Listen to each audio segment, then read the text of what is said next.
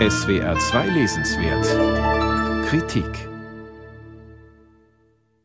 Gibt es Parallelen zwischen der zögerlich verlaufenden Rückgabe geraubter jüdischer Kunstwerke aus der NS-Zeit und der erst spät erklärten Bereitschaft europäischer Museen, ausgewählte Objekte afrikanischer Kunst, insbesondere aus Benin, den Herkunftsländern zu überstellen?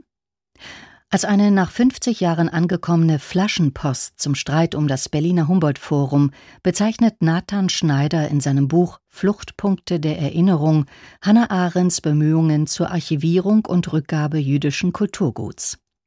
Ganz bewusst setzt Schneider hier die beiden großen, unabgeschlossenen Restitutionsprojekte der Gegenwart zueinander in Beziehung.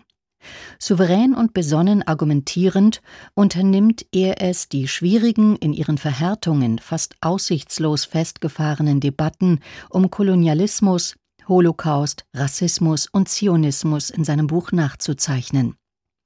Diskutiert werden die Gemeinsamkeiten und Unterschiede und ihre unlösbaren Paradoxien und Konflikte.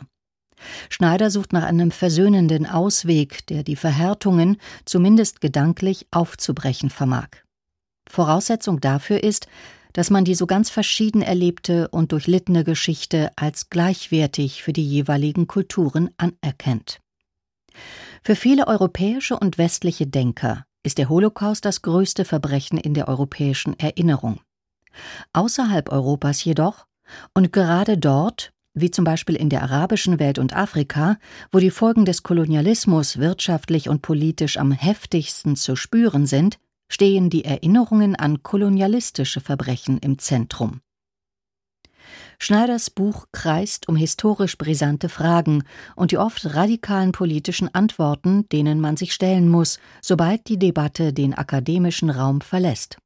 Ist Zionismus ein europäisches Kulturprojekt? Schufen Rassismus und Kolonialismus, die von Europäern verübten Verbrechen außerhalb Europas, die Grundbedingungen für den durch die Nazis begangenen Holocaust? Ist der Holocaust dann nicht mehr wie aus jüdischer Sicht als einmalige Katastrophe zu betrachten, sondern reiht er sich aus globaler Perspektive ein in die Kette der von Europäern verursachten Leiden auf anderen Kontinenten? Welche Chancen und Gefahren ergeben sich daraus für die Erinnerungskultur? Kann Israel gleichzeitig ein Projekt der jüdischen Emanzipation und des Kolonialismus sein? Nathan Schneider kommentiert diese Fragen aus der Perspektive von jüdischen, arabischen und afrikanischen Intellektuellen, wie zum Beispiel Hannah Arendt, Franz Fanon, Albert Memmi und Achille Mbembe, der als postkolonialistischer Theoretiker nationalstaatliches Denken für Afrika als kolonialistische Hinterlassenschaft ablehnt. Wegen seiner politischen Haltung zu Israel ist er aus deutscher Sicht in die Kritik geraten.